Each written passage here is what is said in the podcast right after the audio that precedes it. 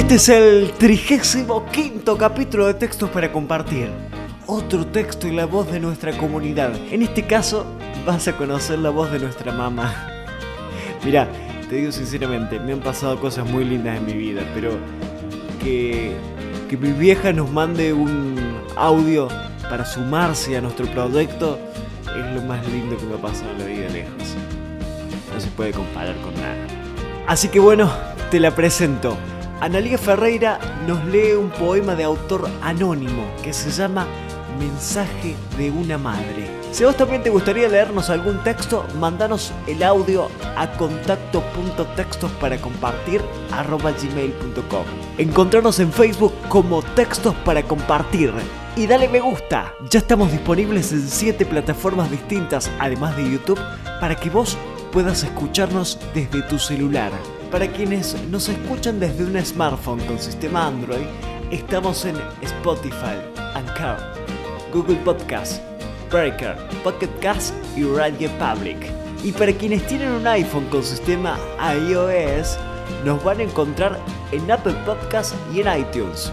Acordate de darnos la mejor valoración posible en cada una de las plataformas y así al que no nos conoce le es más fácil encontrarnos. Te dejamos los links en la descripción del capítulo. Sin más vueltas, señores, el texto de hoy dice así.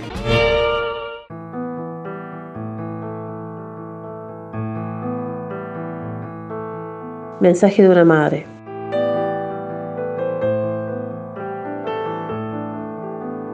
Algún día, cuando mis hijos sean suficientemente grandes para entender la lógica que motiva a las madres, les diré, te amé lo suficiente como para preguntarte dónde ibas, con quién y a qué hora regresarías a la casa.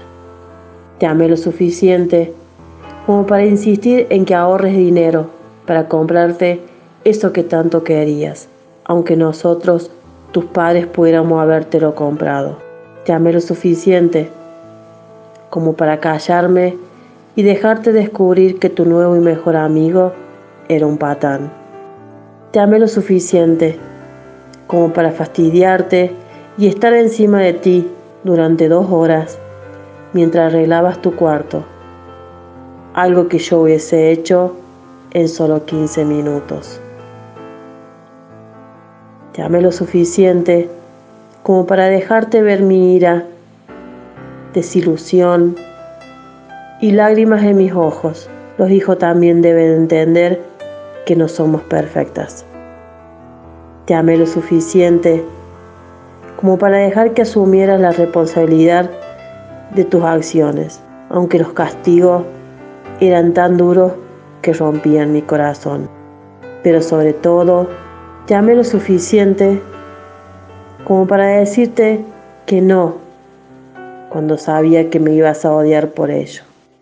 Esas fueron las batallas más difíciles para mí, pero estoy contenta de haberlas ganado, porque al final también ganaste tú. Algún día, cuando tus hijos sean grandes, como para poder entender la lógica que motiva a los padres, tú también le dirás, te amé lo suficiente como para hacer todo lo que hice por ti.